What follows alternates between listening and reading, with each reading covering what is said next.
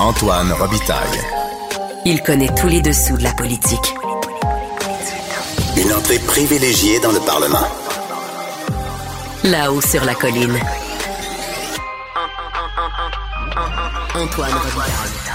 Bon jeudi à tous. Aujourd'hui à l'émission, le chef péquiste Paul Saint-Pierre Plamondon est avec nous. Il se réjouit de la volte-face de la CAQ dans le dossier du troisième lien parce que c'est précisément ce que son parti avait proposé en campagne électorale, un tunnel uniquement pour le transport en commun. Mais il fustige la CAQ pour avoir pris les électeurs pour une marchandise électorale lors des deux derniers scrutins. Mais d'abord, mais d'abord, c'est l'heure de notre rencontre hebdomadaire avec Rémi Nadeau. Rémi Nadeau, Tout a été mauvais. Ça a été un spectacle désolant. C'était triste de voir ça. Antoine Robitaille. On sait bien, vous voulez faire du nationalisme. Mais non, on veut justement contrebalancer cette délocalisation-là politique. La rencontre.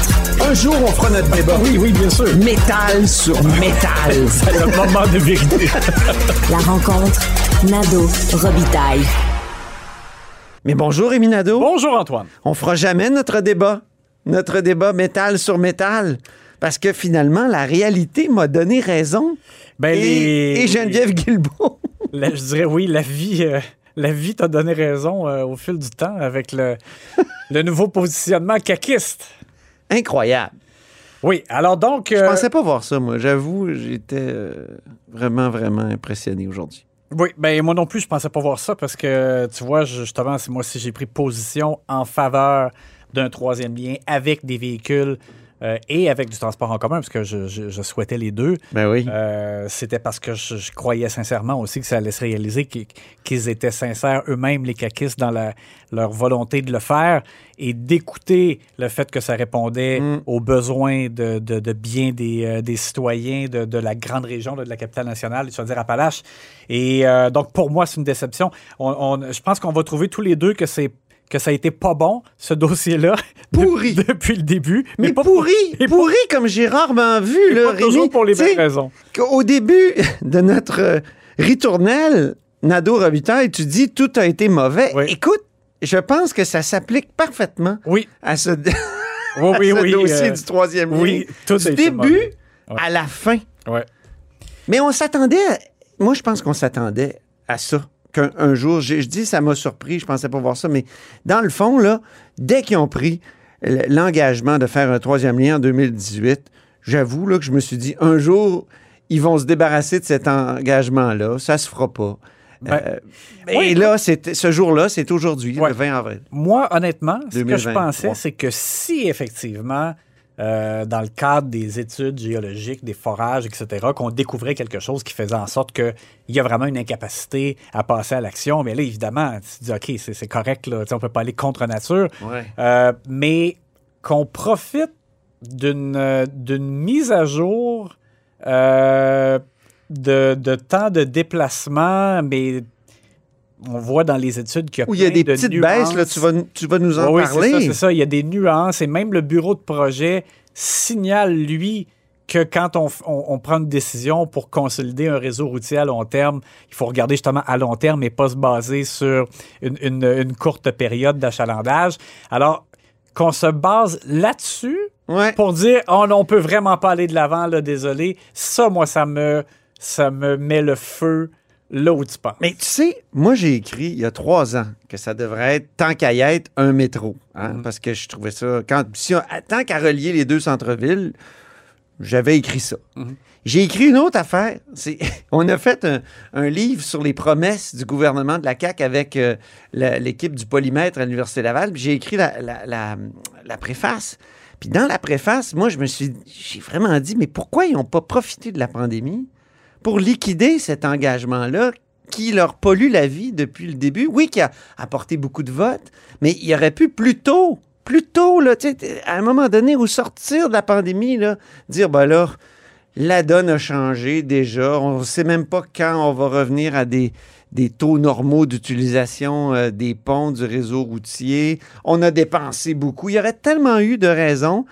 Et ils ont attendu, je pense, trop, puis ils ont, ils ont réannoncé cet engagement-là. Ça, je ne l'ai pas compris, même en 2020, 2021. Et, et Ben, nous voilà écoute, je, je le comprends pas mal, hein, pour faire élire des gens dans Chaudière-Appalaches puis en Beauce qui se faisaient chauffer par le Parti conservateur. Tu sais, écoute, euh, on commence à... Je veux dire, c'est, cynique, mais je... C'est tellement cynique mais je, que je- je vois mal comment l'expliquer autrement. Parce que, euh, écoute, Oui. je, je- je répète des arguments qui étaient les arguments de la CAQ. Alors, c'est comme si eux n'y croyaient plus à leurs propres arguments maintenant, c'est-à-dire des raisons de sécurité. Les deux vieux ponts, ils dureront pas éternellement. Ça va prendre une solution de rechange. Et quand on va faire la solution de rechange, on va pas répéter l'erreur de faire deux ponts un côté de l'autre. Euh, tu sais, il y a- y, y tout ça là, qui justifiait le fait que euh, à long terme, pour assurer du, le développement différent, qu'on soit pas prisonnier du carcan euh, du fer à cheval vers Sainte-Foy. C'est comme si tout ça ne tenait plus. Et, et, je, répète, je veux pas que ce soit trop technique, mais dans le bureau, de, dans la, la conclusion d'un document qui a été préparé par le bureau de projet euh, du troisième lien, alors il est écrit, il est fort probable que les conditions entourant l'application du télétravail évoluent au fil du temps. Et pour cette raison, les facteurs contribuant à la justification de la nécessité d'intervention des grands projets d'infrastructure doivent permettre un développement, une consolidation durable des réseaux sur le long terme et non dans une optique à court ou moyen terme. Alors, je, je comprends pas. Ils reçoivent ça puis ils disent Ah, mais non, mais vraiment, là, euh, bon. Et il y a, le, ce que Geneviève Guilbeault a dit aussi, c'est que le facteur coût, c'est même si elle dit Ah, mais si le besoin était là, là, on, on l'aurait fait pareil. Là. C'est pas une question là, que les gens de Québec valent pas. euh, Il y avait l'argent. 1000 autos de plus. Mais. mais C'est. Bon, alors il semble que ce que le- le- le- les gens du MTQ ont dit au gouvernement, c'est qu'on était revenu vraiment à, à une estimation de coût de 10 milliards.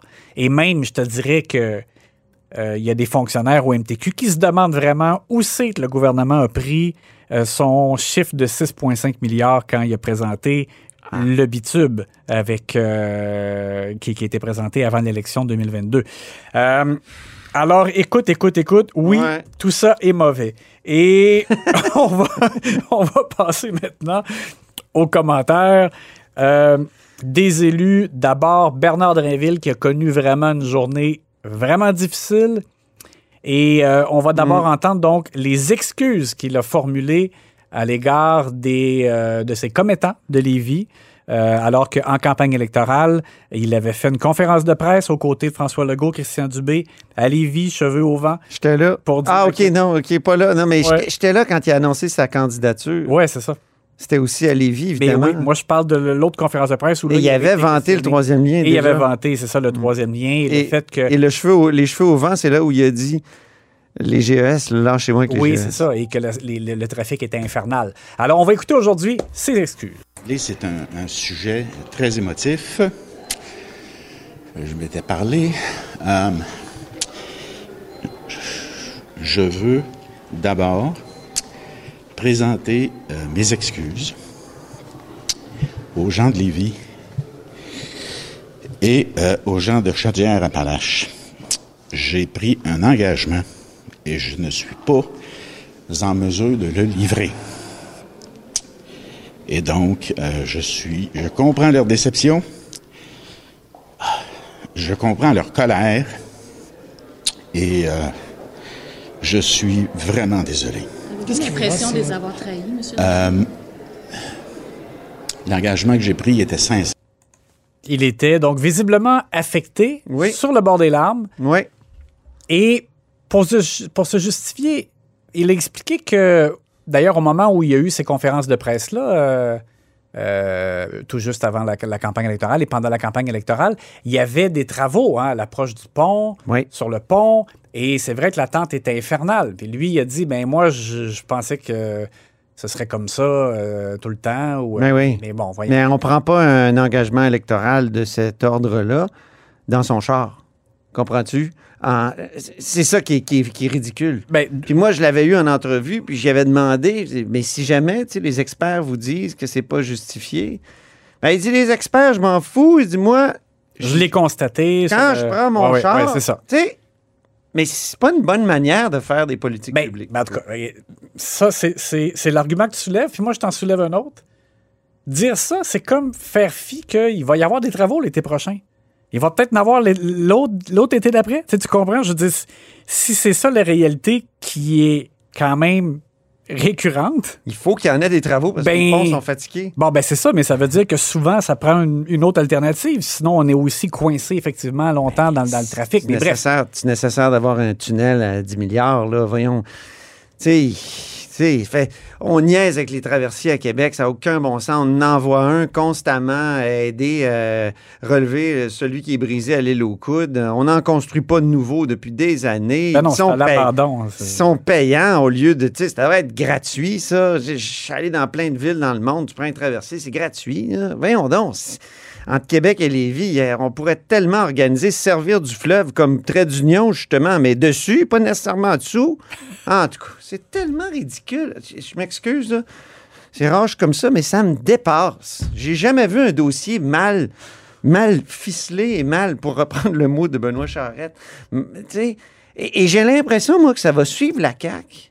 Comme euh, le dossier de la baisse du salaire des fonctionnaires que René Lévesque a Ouais. fait en- au début des années 80. là. Il y avait un 20% pendant trois mois. Là.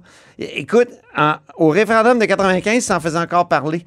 Donc, euh, c'est- pas fini. Euh, non, parce que là, évidemment, ça laisse un goût extrêmement amer dans la bouche de, de tous les gens de, comme, comme j'ai dit, de la grande région, Québec, euh, je veux dire Appalaches, etc. Mais, mais au-delà de ça, ailleurs aussi, ce qu'on va retenir, c'est à quel point tout ça était euh, décousu là, du début à la fin. Donc, ça enlève de la crédibilité de gestion Exactement. et de, de planification de projet euh, à ce gouvernement-là. Ouais. Euh, et non Éric seulement... Kerr, Oui, eh oui, Éric Kerr, il faut en parler, mais j'allais juste dire aussi, Oui. peut-être pour terminer avec Bernard Drinville sur sa mauvaise journée, euh, dans le cadre d'un débat de fin de séance en, au- en plein Ah Salon oui. Bleu, Marois Risky qui lui parlait d'un tout autre sujet, là, les, les frais de service de garde le midi à l'école. Euh, et M. Drainville a répondu, ben, c'est les centres de services scolaires, euh, c'est administratif, etc. Et elle a dit, ah oui, euh, il a dit, à un moment donné, ça prend de l'imputabilité pour ces gens-là. et elle a dit, ah oui, de l'imputabilité, vous me dites ça aujourd'hui. Aujourd'hui, en ce jour, Qu'on oui, brise un engagement important. Il était tellement en colère qu'il est- il a quitté le Salon Bleu pendant que Marwariski continuait sa question. Elle a comme fait une question dans le vide. Là. Il Oui, c'était un débat de fin de séance. Il y avait là. plus personne pour répondre. approfondi, ouais, Exactement. Et euh, Bernard Drinville a quitté en. Écoute, j'ai rarement vu ça, en insultant même, en traitant Marois Risky de Oui. démagogue. Puis il a, il a décidé de quitter. Euh, Ouais. c'est, je me rappelle pas d'avoir vraiment vu ça. Là. Euh, alors, euh, vraiment, il est passé de, de la tristesse à la colère. là. Tu parles de Marois Risky. Demain, à écouter, il va y avoir un, un match Risky-Guilbeault euh, à l'interpellation. Oh, ben alors. Oui, ça devrait être intéressant. À ne pas manquer, effectivement, ça va être un feu d'artifice. Et, Oui. euh, et- et pour ce qui est d'Éric donc lui ne démissionne pas. Et je te dirais, à la rigueur, que- qui est, là, je je suis toujours encore un peu cynique, là, qu'il y a une part de théâtre ou pas là, dans, dans ce que Bernard Drinville a formulé comme demande d'excuses. Euh, à tout le moins, on pouvait quand même sentir que, euh, évidemment, ça faisait pas son affaire, il était contrit d'avoir pris un engagement et, euh, et là, de- de- de- d'être obligé de, de dire, d'avouer qu'il recule. Mais à la rigueur, on peut avoir un peu d'empathie, mais Éric Kerr, même pas. Parce qu'il arrive, c'était froid et non seulement il ne démissionne pas, ne s'excuse pas. Mathématiquement, c'est la décision à prendre. Euh, Lorsqu'on lui remet donc au visage le fait qu'il a déclaré à plusieurs reprises qu'il démissionnerait s'il n'y avait pas de, de première pelletée de terre, si le projet était écarté, etc. Euh, il a dit les électeurs de mon, de mon comté euh, vont juger, je leur laisse juger. Euh, encore une fois, moi, je trouve que même sur le plan de la livraison, c'était pas, une- c'était il pas un bon moment pour Éric Kerr. Il était vraiment robotique. On peut l'écouter d'ailleurs. J'ai fait un petit contraste entre 2018 Ben, voilà. et 2023. La promesse, elle est formelle. Dans le premier mandat, on va aller de l'avant avec le projet de troisième lien et il n'y aura euh, aucune excuse pour reculer sur cet engagement-là. Et là-dessus, je mets mon siège en jeu. Compte tenu de ce que vous avez déjà dit au sujet de, de la possibilité de démissionner, est-ce que vos électeurs sont en droit de s'attendre à ce que vous démissionnez? Ben, je pense que mes électeurs sont en droit de s'attendre à ce que leurs députés prennent la meilleure décision en fonction de leurs intérêts. Ce que je retiens ju- justement de ce qu'il avait dit en 2018, c'est Oui. qu'il n'y avait pas d'excuses Oui, oui.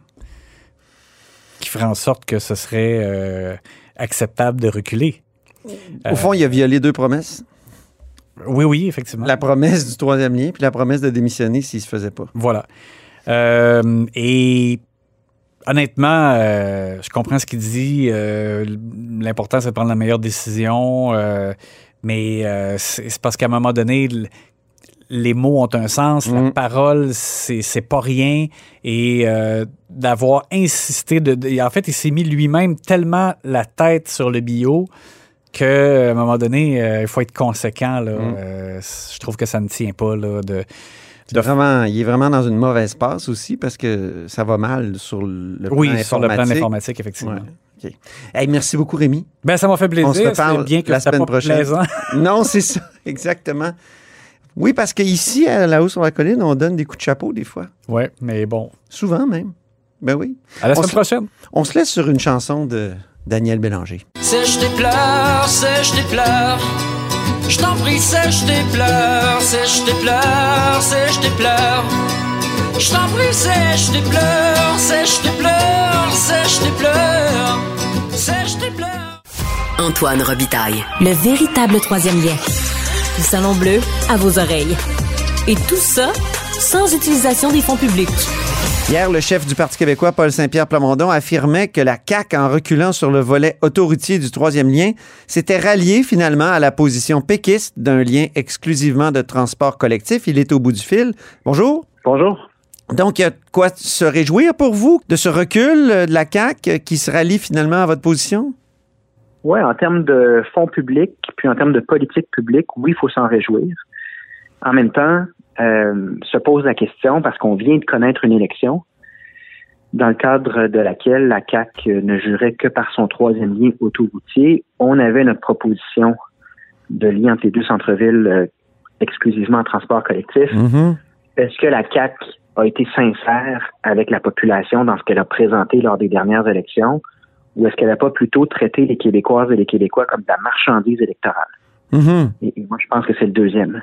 Ah Euh, et, et- et- la question que j'ai posée d'ailleurs en chambre hier portait là-dessus, mais également sur les seuils d'immigration, parce que tant en 2018 qu'en 2022, la CAQ a utilisé des termes très forts Hmm. pour faire campagne sur le thème de l'immigration.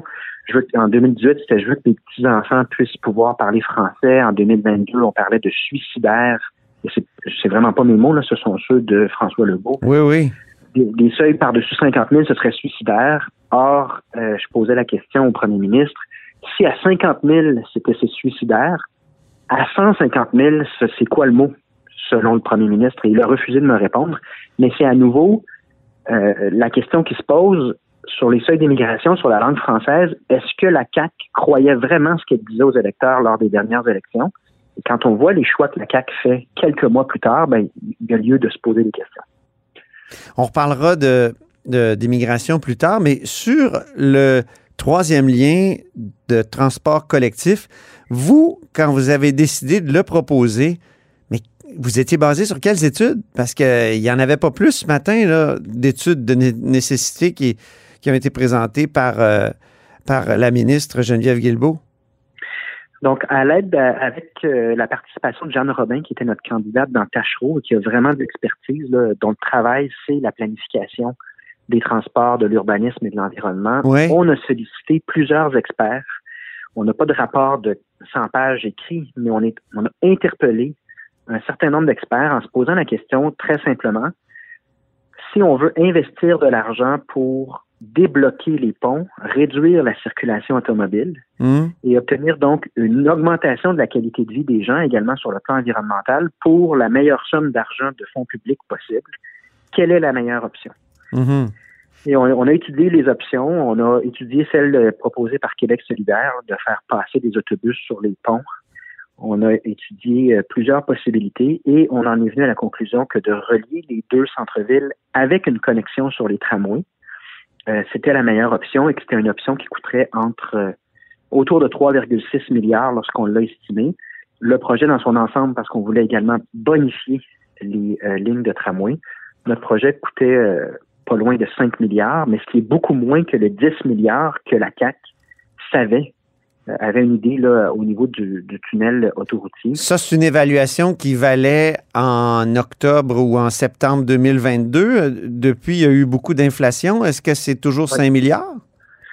Ah, de notre point de vue, on n'a pas actualisé avec l'inflation euh, les travaux qu'on a faits en préparation de l'élection, mais, mais si on fait un ordre des choses en date de l'élection de 2022, le projet qu'on proposait était environ deux fois moins cher que celui de la CAC Mhm. et offrait plus de bénéfices et était beaucoup plus responsable sur le plan environnemental. Donc là, on constate qu'après l'élection, après avoir gagné des votes en induisant des gens en erreur, la CAC se rallie à, notre point de vue, mais vous comprendrez que ça soulève des questions sur le fait de traiter les Québécois comme de la marchandise électorale en, ne Mm. leur- en ne leur disant pas tout euh, le fond des choses. Est-ce qu'Éric Kerr devrait démissionner? Euh, je lui laisser prendre ses décisions. Je pense qu'entre élus, on a chacun nos décisions à prendre, donc je lui dicterai pas quoi faire, mais euh, je l'invite à tout le moins à prendre un recul avant de s'adresser aux médias et de faire un examen de conscience euh, avec d'autres collègues qui vraiment ont joué. Nous, on s'est fait dire dans certaines circonscriptions de la région de Québec, on aime votre campagne, mais votre chef, il promet pas un ligne autoroutier, puis euh, nous, dans notre domaine, on veut ce ligne-là. Hmm. Et donc, si la CAQ savait que ça se ferait jamais, euh, je les invite à un examen de conscience, puis à prendre une pause avant de répondre aux journalistes sur euh, leur avenir politique.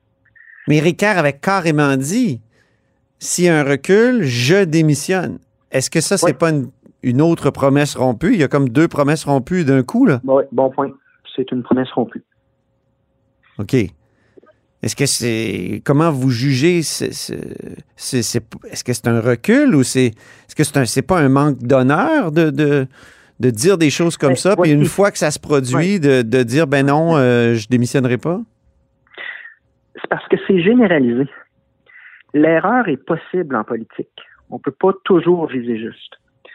Mais si, sur le troisième lien, mais également sur l'immigration, sur les seuils, mais également sur la valeur de la loi 96, parce que pendant la campagne, la CAQ vantait les mérites de la loi 96, le mois suivant, ils avouaient que cette loi-là était insuffisante, qu'il fallait sonner l'urgence nationale, faire des comités. Puis là, je, je mets de côté d'autres promesses peut-être moins importantes, mais quand même, il y a des gens qui ont voté pour les infrastructures en sport. La CAQ promettait un milliard. Le budget arrive, c'est pas ça du tout. C'est l'aspect généralisé du manque de sincérité envers les électeurs lors des dernières élections Hum. qui vraiment pose problème sur le plan euh, démocratique. Pourtant, euh, quand des universitaires se penchent sur le bilan de la CAQ pour le premier mandat, il y avait quand même un bon score là, euh, pour ce qui est des promesses réalisées. On parle de François Legault comme livreur de promesses. C'est le polymètre de l'Université Laval. Oui, mais c'est sûr que si on donne un, un- une importance égale à toutes les promesses, on va se retrouver avec un pourcentage. Il faut également évaluer ce sur quoi un parti fait campagne et insiste. Oui, les politologues appellent ça la saillance des- des- des- de certaines promesses. Il y a certaines promesses qui sont plus saillantes. Ben, il y a des promesses qui sont très audibles pour les électeurs puis qui déterminent leur vote. Il y a des promesses euh, qui passent rapidement puis dont on ne se souvient pas au moment de voter. Donc, je pense qu'il faut considérer ça également. Pour euh, les souverainistes, la mise à jour du budget de l'an 1, c'est important, ça. C'est une promesse qu'on pourrait appeler, qu'on pourrait qualifier de saillante. C'est pour Ouais, quand? Parce que vous l'aviez promis de, de publier ça pendant la campagne électorale, non? Dans une entrevue euh, au, euh, au Devoir, euh, j'avais répondu à une question en disant on compte le, le- le déposer en campagne et j'ai expliqué pourquoi on pouvait pas le faire.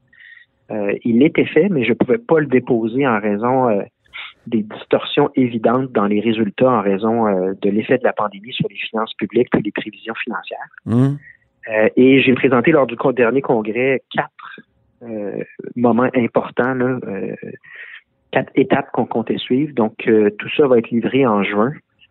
Euh, et et c'est important de mentionner aussi que lorsque nous faisons un exercice comme euh, celui euh, du budget de l'an 1 ou des exercices exigeants, nous le faisons avec les moyens d'un parti d'opposition.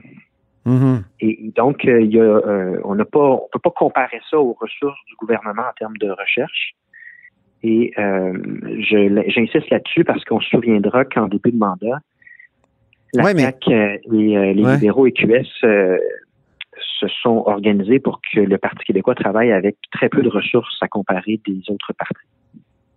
Oui, mais si on revient au dossier du troisième lien, le- la CAQ actuellement a toute la puissance, si vous voulez, de la fonction publique. Et cinq ans plus tard, même s'ils avaient promis un troisième lien, ils sont pas capables de nous dire comment on va traverser le fleuve. Oui, ils disent que ça va être sous-fluvial, mais on sait pas quand. On n'a pas. Comment on. Je veux dire, les électeurs, à un moment donné, ils sont cyniques, là. Non? Oui, mais en même temps, euh, si ce n'était que sur le troisième lien, on pourrait avoir un doute, mais c'est aux électeurs également Mm. À vraiment s'informer euh, du fait que on pourrait tirer les mêmes conclusions sur la crise du logement. Comment un gouvernement qui a toute la machine gouvernementale peut nier la crise du logement pendant trois, quatre ans, puis ensuite presque, presque mettre de côté cette problématique-là Hmm. euh, dans des budgets qui sont euh, récents. C'est la même chose sur le français. C'est la même parce qu'on le dit sur le français Ouais. que la loi 96 était nettement insuffisante. Et là, on se vantait, on faisait son autopromotion. Aujourd'hui, on est à la case départ. Donc, il y a une responsabilité chez les électeurs, chez les électeurs également de faire le bilan global Hmm. de chacun des dossiers menés par la CAC. Nous, on pense que euh, les électeurs euh, se sont fait traiter comme de la marchandise électorale, puis que la CAC n'a pas pris au sérieux les dossiers importants euh, au cours des dernières années. Parlons maintenant d'une motion qui a été adoptée à l'unanimité aujourd'hui. Vous étiez conjoint sur cette euh, motion de Simon Jolin Barrette, le ministre de la Justice. Euh, ça peut paraître curieux là, pour euh, le commun des mortels. On a carrément adopté une motion à l'Assemblée nationale pour reconnaître que les femmes donnent naissance par le biais d'un accouchement et que c'est important de conserver le mot femme dans les lois québécoises. Euh, Expliquez-moi comment on en est venu à être obligé d'adopter une telle motion. Ben, il y a une députée libérale qui, euh, dans le cadre d'un projet de loi, voulait substituer le mot femme par personne pouvant donner naissance. On sait qu'il y a une mouvance qui veut remplacer le mot femme par personne ayant un, un utérus. Euh, et a priori, euh, ça peut sembler un sujet banal. Euh, ces groupes-là argumenteront que c'est au nom de l'inclusion, inclure donc toutes les possibilités de personnes, euh, dans le cas du projet de loi en question, de personnes pouvant donner naissance. Le problème, c'est qu'on si on, on initie de tels changements, ce qu'on trouve, ce qu'on se trouve à faire, c'est d'effacer toute trace des femmes Mhm. dans nos lois et dans nos institutions. Et donc, au final, qui en paiera le prix? Parce qu'on sait qu'historiquement, euh, un certain nombre de lois et de politiques publiques désavantagent les femmes. On sait que le droit de vote, euh, l'équité salariale, en fait, l'équité salariale, on n'a toujours pas atteint l'objectif. S'il faut retirer de toutes nos lois et de toutes nos références l'existence des femmes, quelles sont les chances que le féminisme avance, que l'égalité homme-femme se maintienne et progresse? Poser la question, c'est y répondre. On ne peut pas effacer cette notion fondamentale. Euh, Donc, dans le projet de loi sur la famille, on a, on a ramené le mot femme, mais il y a aussi à côté une personne parente, si je ne, me- si je ne m'abuse. Il y a, il y a- il y a- il y a un, il y a un substantif euh, neutre et, et il y a le substan- substantif genré, c'est ça?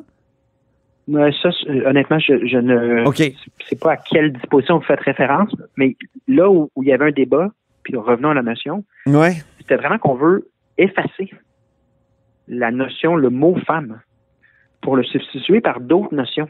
Mais l'impact sur les femmes au Québec peut être grand si un gouvernement commence à tout simplement Mhm. effacer les, les femmes de nos politiques publiques.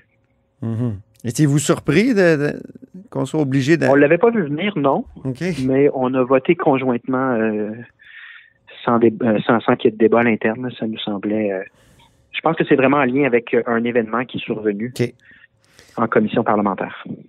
Merci beaucoup, M. Plamondon. À une prochaine. Paul Saint-Pierre Plamondon est évidemment chef du Parti québécois et député de Camille Lorrain. Et c'est ainsi que se termine La Hausse sur la Colline en ce jeudi. Merci beaucoup d'avoir été des nôtres. N'hésitez surtout pas à diffuser vos segments préférés sur vos réseaux. Ça, c'est la fonction partage. Il y a aussi le bouche à oreille. Et je vous dis à demain.